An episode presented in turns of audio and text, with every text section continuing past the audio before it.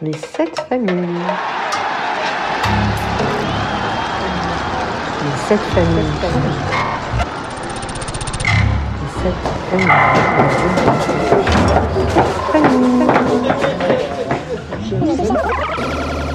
Les sept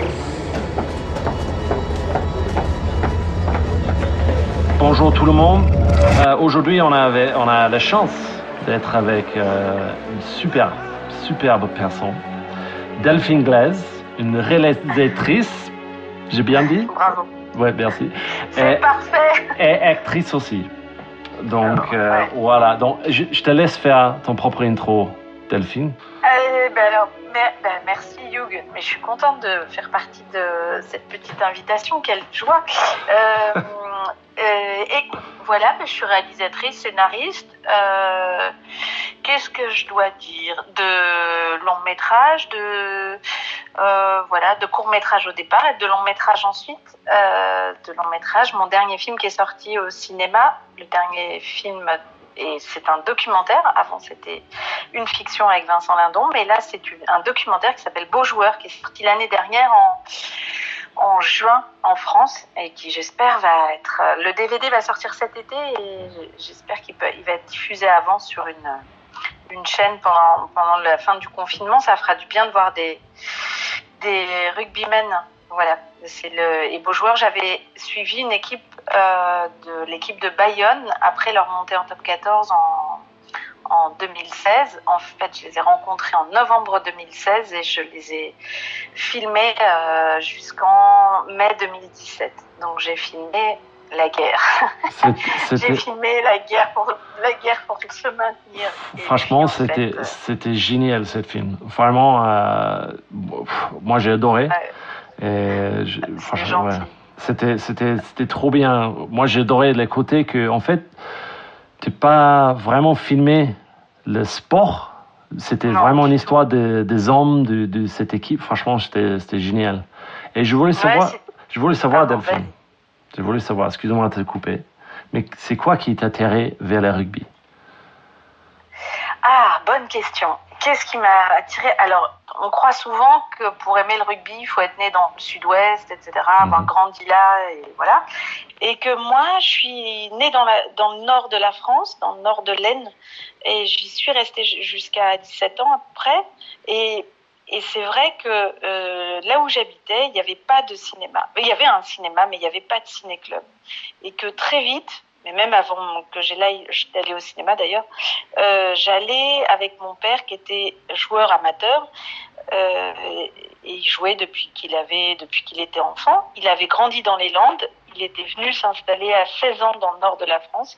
Il avait continué le rugby et, et il jouait donc avec ses, avec ses copains dans un club où j'ai comment dire moi c'était plus beau que le cinéma d'aller euh, d'aller chaque dimanche le voir jouer.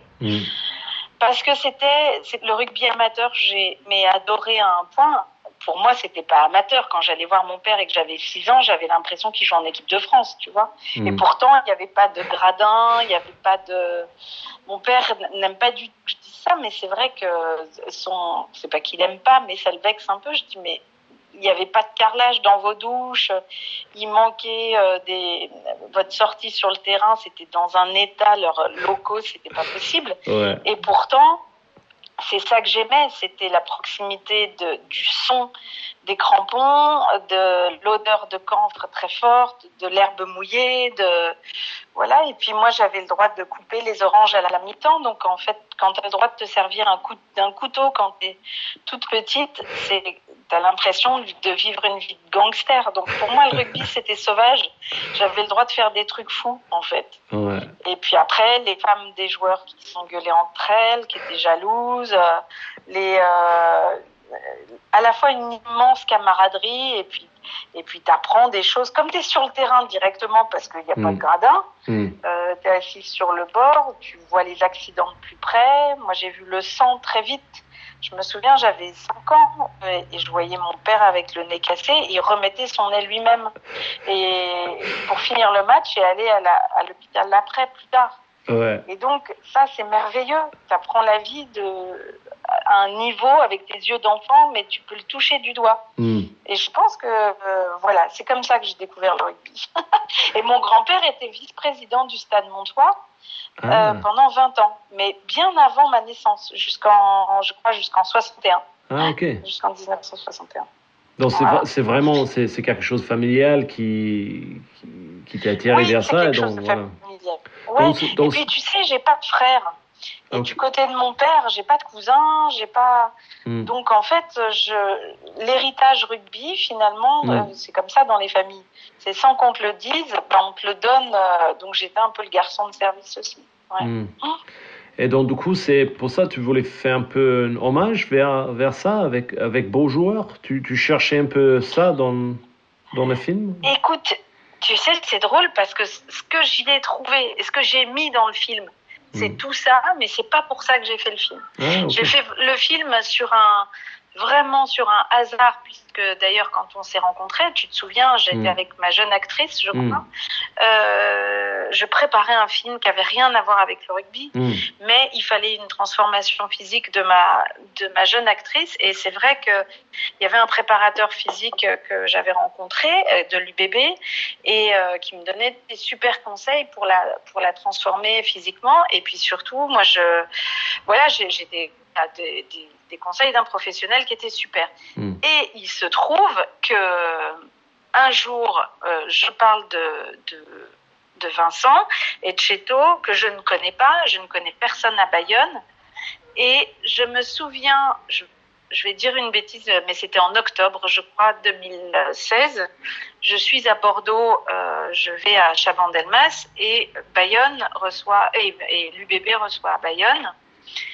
Et je me souviens avant le début du match de la traversée du terrain de Vincent Etcheto qui n'est plus donc euh, qui a été euh, remercié de Bordeaux quelques enfin un an avant et qui a fait monter l'aviron bayonnais en, en top 14 en tant que manager.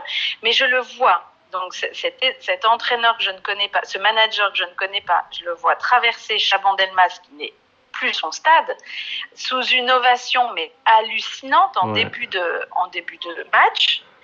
Et je me dis, mais je vis encore une fois un truc de western. C'est quoi ce garçon qui traverse euh, un, stade dans lequel il n'est plus, euh, les mains dans les poches et qui se fait applaudir et qui a un petit signe de la main comme ça, hyper joli, comme la reine d'Angleterre et tout ça. Et je me dis, mais Bayonne monte en top 14, cet homme a un vrai truc de- de- d'acteur de, cinéma, Hmm. j'aimerais bien voir, j'aimerais bien le rencontrer. Hmm. Et c'est comme ça que je demande à Vincent par mail euh, qu'on se rencontre et je lui dis j'aimerais bien venir assister à un entraînement euh, de l'aviron bayonnais, de voir comment vous les coachez. Euh, voilà, une journée. et il, était ravi parce Mm. que c'est quelqu'un qui aime aussi qu'on le regarde et, et ça c'est très beau de des gens qui, des hommes qui assument euh, le fait qu'on aime bien les regarder. Tu vois, Mm. ça c'est intéressant parce que dans le cinéma c'est ça. Et puis je suis allée les regarder euh, le, je crois le 10 novembre 2016. Et la date est vachement importante parce que quand j'arrive à Bayonne ce matin-là à 9h moins 5, euh, il pleut énormément et ça me rappelle euh, le nord de la France. Parce que moi, le rugby, c'est quand même la pluie pour moi, c'est que de la pluie. Euh, il pleut beaucoup et j'assiste à un truc fou, c'est que ces garçons viennent de, que ces hommes que je ne connais pas du tout encore, viennent de perdre sept matchs d'affilée. Ouais. Et ils sont, euh, c'est vraiment un groupe dans une, euh, dans une, dans la guerre, dans une tourmente. Hmm. Une guerre pas du tout entre eux, mais une guerre euh, où déjà la presse euh, les a déjà mis, euh, les a déjà relégués euh, avant même euh, de passer l'année suivante. Hmm. Et c'est hyper étrange, c'est que je vois ces visages et je me dis, mais immédiatement, si j'avais à choisir euh, des, des joueurs pour un, pour un film, un jour, je prendrais tous ces garçons-là. C'était, euh, évidemment, le rugby, c'est ce qui me plaît et ce qui touche les gens, c'est que c'est des groupes disparates. Il y a le petit gros, le grand maigre, ou le grand gros et le petit maigre. Ouais. Euh, donc ça, d'accord, dans toutes les équipes. Mais il y avait un truc en plus d'un néo-zélandais de, de quel âge il avait de- il devait avoir, je sais pas, il avait peut-être déjà 33 ans, tu vois. euh, euh. Don- Donnelly, Donnelly, la deuxième ligne? Ouais, Ouais, Tom, euh, il avait, euh, Oui, je sais. Tu Ouais, vois, je- 30, avant, 34, je connaissais leur poids, leur taille et leur. et les années passent parce que je pouvais te dire. Ça avait surpris d'ailleurs un jour, en, à force de, de filmer les joueurs tout le temps, mais sans leur parler, tu vois, en étant Mm. hyper discrète, Mm. mais d'être là tout le temps. Mm. Un jour, je me souviens que Jean Monribaud avait dit en entrant euh, chez le docteur, tiens, euh, euh, je crois que j'ai j'ai maigri et il avait, euh, il était monté sur la balance et c'était plus fort que moi. J'avais dit, ah oui, t'as perdu 3 kilos. Et il dit, mais comment tu connais mon poids de la semaine, il y a 15 jours? Et c'était à force d'entendre les choses et de, tu vois, de, de, Ouais. de tout écouter. C'était drôle. Mais c'est ça euh, qui était impressionnant. Moi, j'ai- trouvé dans le film, tu, tu as vraiment pris cette, euh, comment on dit en anglais, the fly on the wall. C'était les mouches, euh, personne n'a vu. On, on- on a l'impression, dix fois, euh, c'est même bizarre quand dix fois il te parle ou il, il dit les choses vers la caméra. ou- on a eu cette impression que tu n'étais Oui. même pas là, mais là, quoi. Et c'était vraiment Et- génial. Et tu sais, ce qui est très marrant, c'est qu'au fond, on fait jamais, euh, on peut jamais se faire oublier, puisque en fait, j'étais vraiment, ça c'est important, le contraire de la télévision. Mm. C'est-à-dire que la télévision, quand elle vient vous voir dans les vestiaires, elle vient, d'ailleurs ils le disent eux-mêmes, ils viennent Mm. faire des images. Mm. Donc faire des images dans un vestiaire, ça veut dire euh, faire, euh, je dis n'importe quoi, 40 secondes sur un type qui fait ses lacets Mm. et, de, et qui sue un peu et de dire bon bah on a des images des vestiaires. Ouais. Mais moi, c'était l'opposé, c'est-à-dire que je me, je me mettais face aux, aux garçons et de, de je- parfois, je restais trois minutes sur un joueur en fonction de ce que j'avais senti, de son caractère le jour même, une colère, une tristesse, un regret, je sais pas. Et j'assumais d'être là. Et ce qui est très important dans le documentaire, et c'est c'est ce que le documentaire de cinéma permet, c'est le temps que tu passes et surtout, tu assumes que tu es là et que tu vas pas faire semblant de regarder pour partir en courant. Tu vois, Mm. je, je ne volais pas les images. Je préférais gêner spatialement, c'est-à-dire Mm. que quand, euh, d'ailleurs, avant la réception de l'UBB, euh, à Bayonne, euh, il y a une, euh, un match euh, qui est très important pour eux parce que ça va être une victoire. Mais ce jour-là, euh, je fais toute la, la préparation de, enfin, je fais l'avant-match vraiment dans les vestiaires en temps réel, etc. Mhm. Et c'est pas mal parce que je, je c'est pas mal, je, ne vends pas, mais il y a un truc où je les gêne vraiment, où ils sont obligés de me contourner, tu Mm. vois. C'est-à-dire que c'est Félix Le Bourris qui disait dans l'équipe, euh, dans le magazine, quand on lui avait demandé euh, de, de dire ce que ça avait été cette présence-là pendant sept mois, il disait ah mais Delphine en fait c'était un meuble. Et c'est vrai, je trouve ça très juste parce qu'en fait c'était vrai. C'était au milieu, ah tiens, elle est là avec sa caméra, Mm. et, euh, et voilà. Et parfois, euh, euh, bah, parfois je venais pas, je, je prévenais jamais quand je venais, quand je venais pas. Mais, Voilà, mais en fait, je, je trouve que ce qui était super pour moi personnellement, parce que je connais très bien euh, cet euh, environnement, en fait, tu arrives à, à montrer ce qui, ce qui est en train de disparaître, on peut dire. Bon, je ne pense pas trop, mais quand même, les gens ils disent de plus en plus dans le rugby pro, il y a ce côté humain qui est en train de disparaître. Et moi, je pense que, je sais pas si c'était les vulnérabilités dans lesquelles ils ont mis avec les défaits ou quoi que ce soit, mais le fait qu'ils Mhm. ils, ils étaient mis à, à poil, entre guillemets, devant Oui, euh, franchement, j'ai trouvé que c'était vrai, quoi. Tu, sais, des fois, quand Mais- il a une caméra, comme tu dis, au- au- avant le match, tu, tu fais les cons, tu fais les petits trucs, tu rigoles ou quoi que ce soit. Tu sais, une connerie, mais les- euh, je, je trouve vraiment que tu es arrivé à montrer avait ces sentiments, ces, ces, ces- je sais pas, ces valeurs, euh, tu l'as vraiment montré. euh, et c'était intéressant parce que moi-même, je suis dans cet environnement et des fois, je loupe. Il y a des choses que tu loupes, forcément. Ah tu oui. vois pas, tu vois pas ça. Hum. Et de, de voir Mais- ça en- sur le grand écran, c'était génial, quoi. Eh, mais c'est- ça, me- ça me touche beaucoup que toi tu me dis ça en plus précisément, mais c'est parce que ces garçons-là, euh, je dis les garçons comme si c'était mes enfants, mais je dis les ces hommes-là en tout cas, euh, c'est- c'était des, c'est parce qu'ils avaient ça en eux. C'est parce qu'ils ont eu la générosité à un moment donné de, Mm. de montrer, de vivre ça euh, naturellement.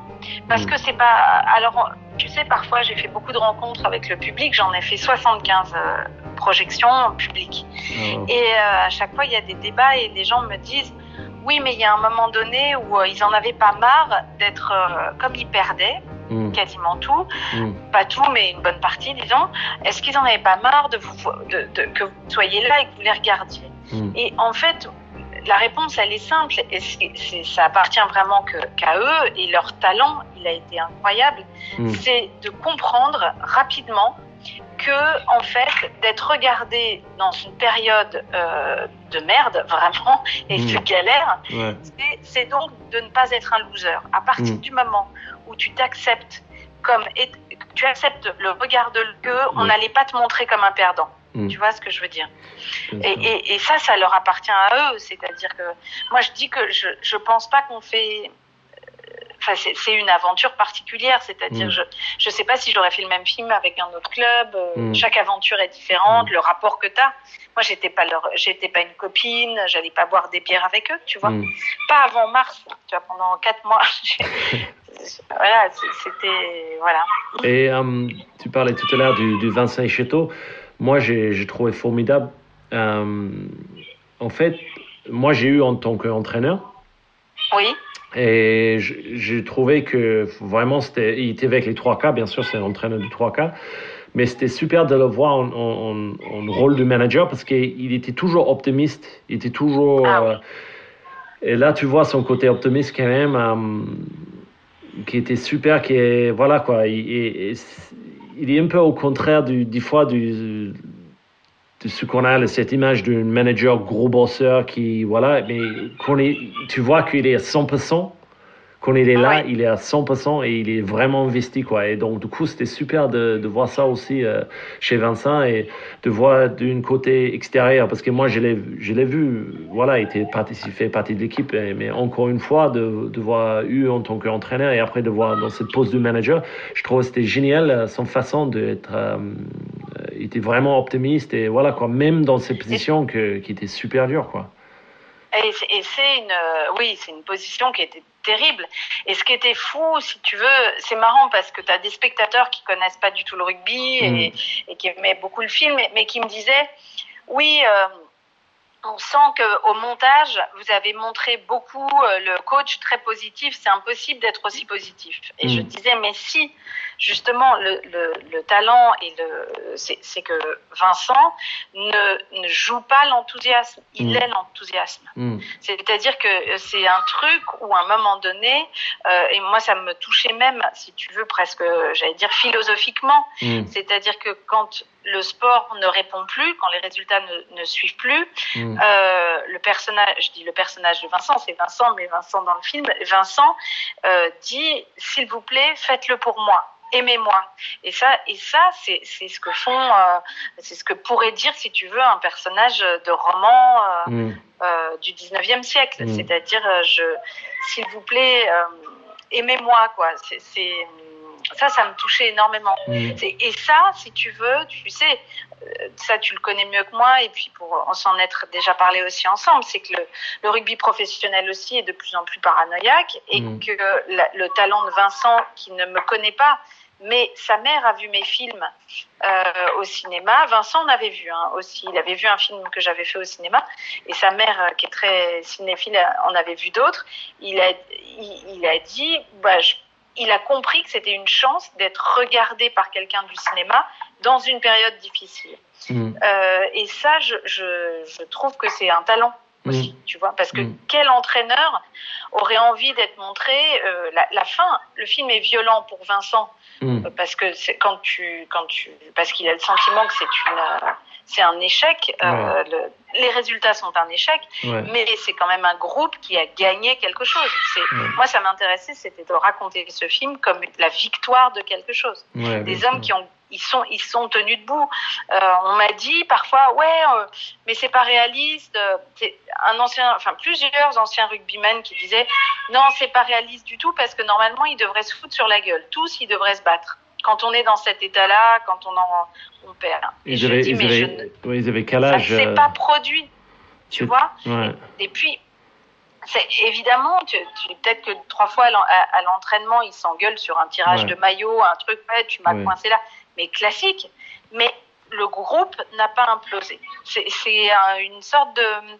Je pense que c'est pas parce qu'ils auraient tout gagné, je ne suis pas sûre. Peut-être que c'est ce qui, s'est passé ensuite. Mm. Est-ce qu'ils auraient été plus soudés, euh, ce groupe? Je ne suis pas sûre. Les victoires n'assurent pas Mm. que les gens s'aiment plus profondément. Ça, je suis sûre de ça maintenant. Mm. C'est que les, les... la défaite peut permettre l'explosion, mais elle peut permettre aussi quelque chose qui est absolument incroyable, qui est une sorte de fluide, Mm.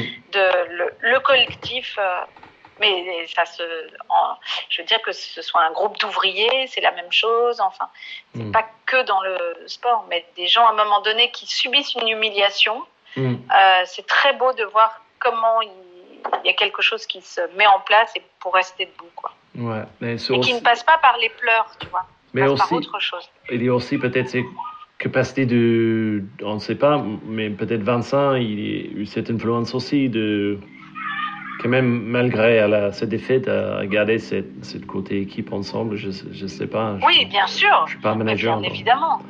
mais oui, voilà. oui. Non, après, ils ont subi, tu vois, par exemple, dans le film, j'ai hésité longtemps à. Il y a une chose qui n'est pas montrée, euh, que j'avais filmé, qui a été très violent pour le groupe euh, et qui est classique en rugby professionnel. C'est euh, ce que j'appelais la location. Alors, on m'a dit non, il ne faut pas dire ça, ça s'appelle un prêt de joueurs au milieu de la saison. Euh, d'un joueur en plus qui ramenait beaucoup beaucoup de points, Mhm. euh, qui a été prêté à Montpellier euh, à la mi-saison si tu veux. Mhm. Et ça, c'est, ça, ça peut être pris euh, comme un- une crise de confiance aussi des, de la présidence ou, et en même temps une obligation parce qu'ils avaient besoin d'argent. Mhm. Et en même temps, quand tu vas mal, tu te dis ah bah oui, mais alors si on, si en plus on prête le, celui qui ramène des points, ça veut dire qu'on croit plus en nous. C'était- C'est un épisode qui a été très difficile, Mhm. mais je l'ai pas mis dans le film parce que bizarrement, ça devenait, euh, quand un, un des joueurs s'en va, tu te mets à, à vouloir savoir absolument ce qu'est devenu ce joueur, Mhm. et ça devenait plus l'histoire collective. Ouais.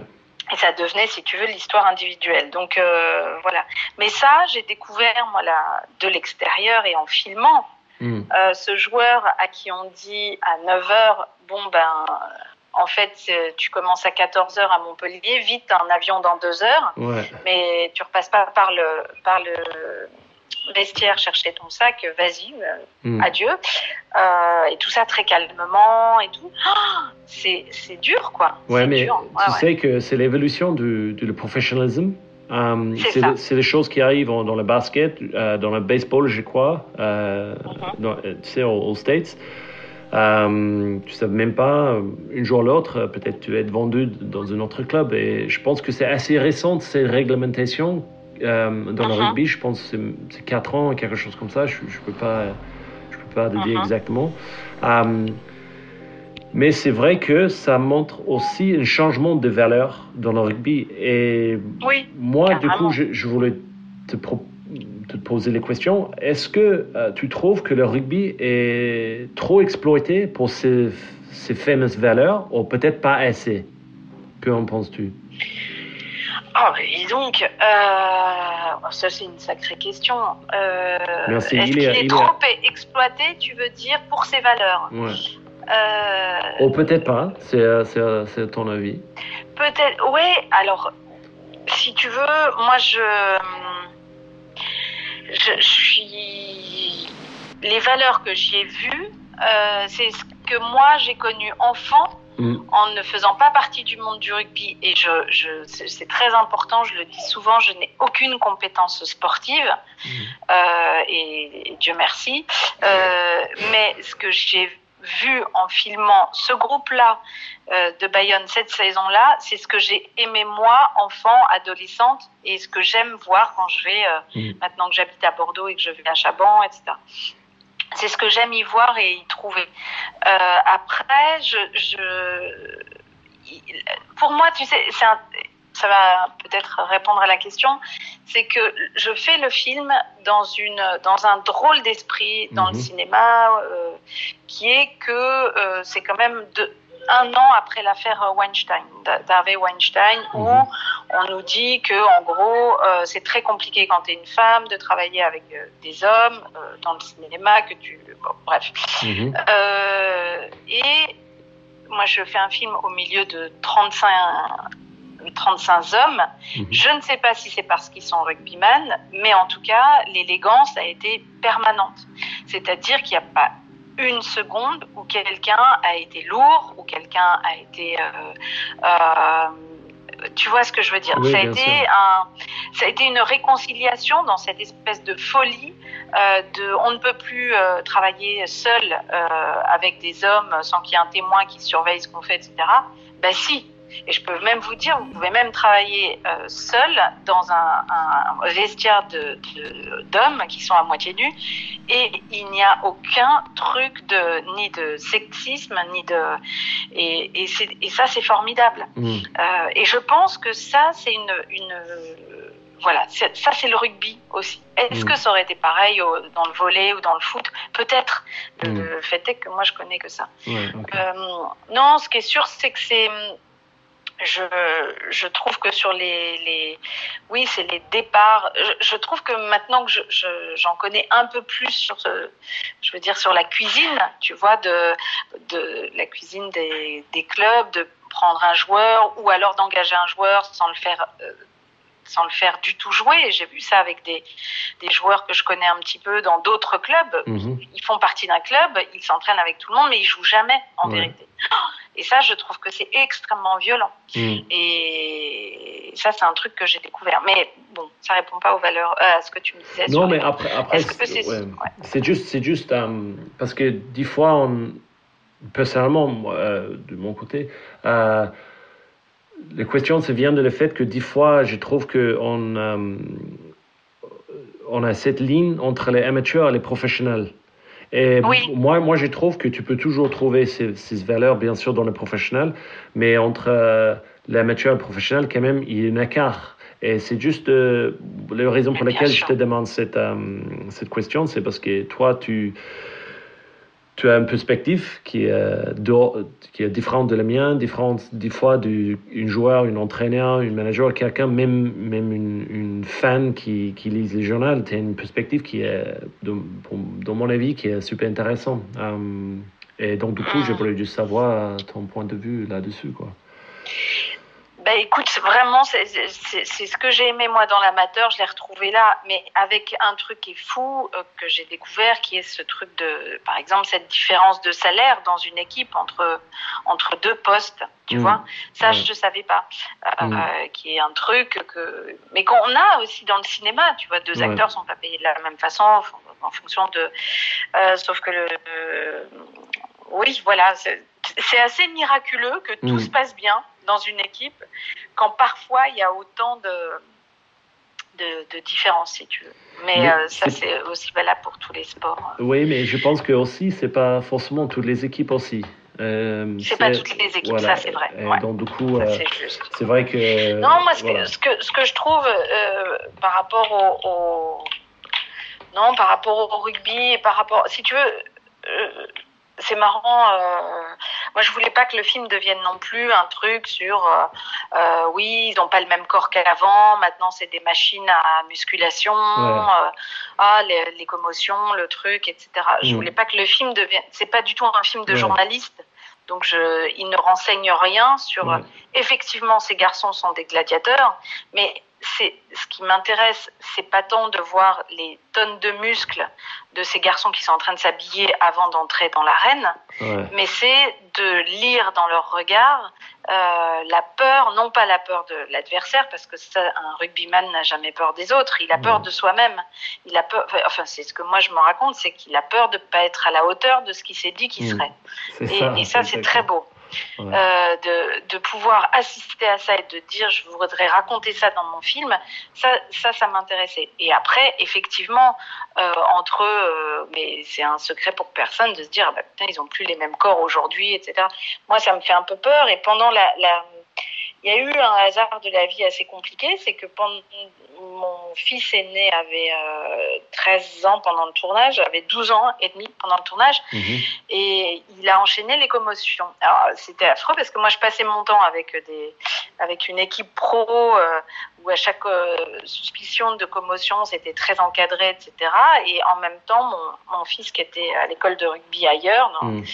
euh, a enchaîné des commotions dont, dont la première a été vraiment compliquée parce qu'elle est, elle, a pas, elle est passée inaperçue et elle n'a pas été prise Mhm. assez au sérieux. Et moralité, il a arrêté le rugby là. Mais euh, en fait, ça, oui, je, je trouve qu'il y a, il y, a, il y a quelque chose de.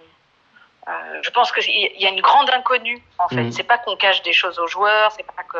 Je pense que eux-mêmes, Mhm. euh, les joueurs sont extrêmement. euh, il y a une sorte de d'inquiétude dont on ils font énormément de blagues avec leur- leurs blessures, etc. Mais finalement, les blessures, quand on peut recoudre avec des un fil et une aiguille ou avec une attelle, c'est jamais si grave que quand, que tout ce qui se voit pas en fait. Bien sûr. Euh, et et, et l'espèce de ça, ça me touchait. Bon, ça fait pas partie du film non plus, mais euh, entre eux, la façon dont ils évoquent. euh, ah, dans 20 ans, de toute façon, dans 20 ans, on sera en fauteuil. Il y a, il y a deux joueurs qui faisaient toujours des blagues là-dessus. Ouais. C'est à la fois, tu vois, de la science-fiction et à la fois, il y a un truc qui est jusqu'où on va aller dans. Voilà. Mais bon, après, euh, en- Non, mais dans- les deux neurologues que j'ai vus m'ont dit en football, Mm. c'est pire. Hein. Je veux dire, on déforme le ballon à chaque tête. Et Mhm. il y a une omerta où on n'a pas le droit d'en parler. Donc, euh, Et donc, du Voilà. coup, tu, tu penses, euh, tu penses quoi? Euh, on- Tu dis ça, ton enfant, ton, ton fils, excuse-moi, il avait 2 ans, 13 ans, c'était ça? Il avait, ouais, il avait 13 ans et il a dû arrêter un an. Ouais. Il a repris et ça a, reco- ça a continué. Donc, il a complètement arrêté le rugby. Ouais, ouais. Mm. Et donc, du coup, euh, tu pensais quoi l'avenir, du coup, pour, pour le rugby, si, c'est ce genre de choses qui est en train d'arriver, les, les gamins aussi jeunes? L'avenir du Mais rugby, moi, ça... si tu veux, je trouve que. Mais tu sais, c'est toi le premier qui m'avait dit un truc, et Mhm. d'ailleurs, je l'ai redit plein de fois. Tu, tu avais dit que euh, c'est une question de, de- d'entraînement dans, les, dans l'hémisphère nord et sud. Mm, C'est-à-dire que euh, un moment donné, les, sur, par exemple, les plaquages, mm, euh, tu- toi, il y avait quelque chose qui te faisait peur aussi chez les, chez les préadolescents ou chez les de voir euh, comment on leur, euh, comment les gamins se plaquaient, euh, même si on retardait le moment des mêlées aussi. mm, tu disais, mais dans l'hémisphère sud, ça se passe pas comme ça. mm. On les fait courir, courir, courir, mais mais il n'y a pas de, de, en tout cas. les- nous, à chaque fois, enfin, nous, mon fils a été vraiment sur des, sur des plaquages, quoi. Ça- Mm. Ça, a été, C'est vrai, c'est vrai que il y a, je pense qu'il il va y avoir un, changement dans l'éducation, dans, dans, dans le plaquage et, et quoi que ce soit. J'ai entendu parler même en Angleterre euh, euh, qu'il va peut-être arrêter les plaquages jusqu'à 18 ans. Bah, ce que tu euh, sais que le neurologue que j'ai vu Ouais. après j'en ai rencontré un à Paris qui m'a dit mais le cerveau les, les- est, est consolidé à 17 ans enfin je, je Mm. caricature hein, parce que vraiment mm, mais que avant 17 ans 18 et c'est surtout ce truc de jouer si tu veux contre euh, non pas au poids mais euh, en fonction de l'âge et Mm. tu sais bien qu'à ouais, à 13 ans tu as un gamin qui va faire 46 kilos et un autre 74 mm, et que pourtant il est en U, euh, U12 ou U14 ou je sais pas quoi. Donc effectivement cette différence de poids dans le dans l'équipe, elle est elle est c'est très compliqué chez Mm. les ados quoi, mm, mm. très compliqué. Et ça ça a rien à voir avec la- la- le sérieux des entraîneurs etc. Ça c'est parfait, mais Mm. c'est plus un truc de de se dire bon bah en fait quand toi, toi, la crevette, tu vas pas te faire euh, plaquer par un, un type qui, euh, qui fait 20 kilos de plus que toi à ton âge. C'est trop dangereux, quoi. C'est on- trop compliqué. C'est, je sais que c'est peut-être notre sujet, et on, on- peut-être on, part un peu euh, dans un autre, dans un autre aspect, mais euh, en Nouvelle-Zélande, tout est fait par le poids, euh, jusqu'à Oui. un certain âge. Et donc, du coup, euh, tu, tu, tu joues contre, dans, très bien. voilà, dans la catégorie du poids, donc du coup, tu vas jamais trouver un pas dans catégorie d'âge. Mais voilà. ouais, mais c'est oui. ça. Euh, euh, donc, qu'est-ce qui, what's next pour toi, Delphine? Alors écoute, j'écris. Euh, euh, je suis. Ça fait un petit moment que j'écris le prochain film de Eric Lartigot. Mhm. Donc là, que comme scénariste, Eric Lartigot qui a sorti le film avec Alain Chabat, euh, qui s'appelle Hashtag Je suis là, et qui avait fait aussi La famille Bélier, euh, la famille, euh, L'homme qui voulait vivre sa vie, etc., qui est un Mhm. réalisateur que j'aime beaucoup. Et j'écris son prochain film depuis un an et demi, et j'écris, je coécris aussi celui d'après. Donc euh, là, vraiment que comme scénariste. Et comme réalisatrice, écoute, euh, j'ai un projet dont je fais l'adaptation d'un livre euh, que j'adore, avec une actrice que j'adore, mais je n'ai pas le droit d'en parler avant dans trois semaines. Ah, ça, ça va sortir dans la presse que dans trois semaines parce que c'est un truc formidable. Enfin, trois semaines, un mois, je pense. Euh, voilà, donc j'adapte ça et j'espère euh, tourner l'année prochaine.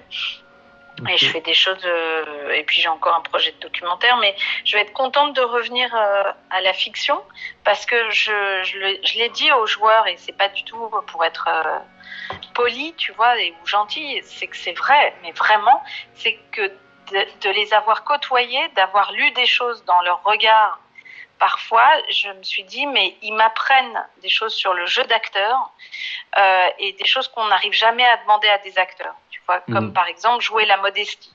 Mhm. Ça n'existe pas. Tu, de dire à un acteur, écoute là, et sois modeste, ça veut rien dire. Et, et Ouais. ce groupe-là m'a appris des choses sans me le dire et qui vont changer ma façon de, de travailler avec les acteurs. Mhm. C'est sûr. Ah, ouais. Ça, c'est formidable. Ouais, ouais, ouais, vraiment. Mais moi, je, moi, franchement, moi, j'ai voulu te remercier parce que, euh, comme j'ai dit tout à l'heure, Ah, tu, es vraiment. euh, Il y, y a beaucoup de monde qui critique euh, le monde professionnel de rugby et, comme tu dis tout à l'heure, c'est montagne de muscles, pas forcément dans mon cas, mais dans plusieurs joueurs, les choses comme ça, mais ah, c'est gladiateur. Et la façon dans laquelle tu es filmé, tu as montré euh, vraiment ces côtés homme, euh, humain euh, derrière. Je, je trouve que c'était vraiment, vraiment bien. J'ai eu la chance de parler avec euh, certains joueurs qui étaient dans le, le film après. Ils avaient que les bonnes choses à dire vers Ah, toi. Donc, euh, formidable. Ah, ça me fait plaisir. donc, voilà, Mais j'ai un projet aussi, bon, je peux pas trop en parler, qui va avec un, un, un joueur, euh, donc on s'en est parlé, euh, on va développer euh, peut-être de séries documentaires Mm. sur l'après. euh, carrière euh, de rugbyman voilà et que je vais euh, faire co-réaliser co-écrire avec un joueur de l'équipe de France de du Ah, Japon Super. Ouais, on a, je pense que Voilà. tout le monde va être hâte de, de voir cette film. Donc, Ah merci. ouais, bah, merci. Ce sera dans deux ans. Merci à deux toi, merci Et beaucoup, t'as vu que tu es numéro. T'es, t'es, t'es le set de légende euh, de tout l'univers, t'as vu ça de, tout, Mais- de tout l'univers, ouais, ouais. L'univers, de C'est mon fils qui m'a dit ça au petit déjeuner. Il m'a dit Ah euh, ouais, c'est T'as cool. vu le 15 de légende de l'UBB J'ai dit Ah, mais non, j'ai pas vu les résultats. Il m'a dit euh, Devine qui est le 7. J'ai- ah, Ah, ça m'a coûté, ça m'a coûté un bras. Ça m'a coûté un bras. oui. euh, Tu vois, le rugby est pourri maintenant. Ouais. Donc, merci beaucoup, Delphine, et, euh, Ah, ben, merci à toi. et c'était un plaisir.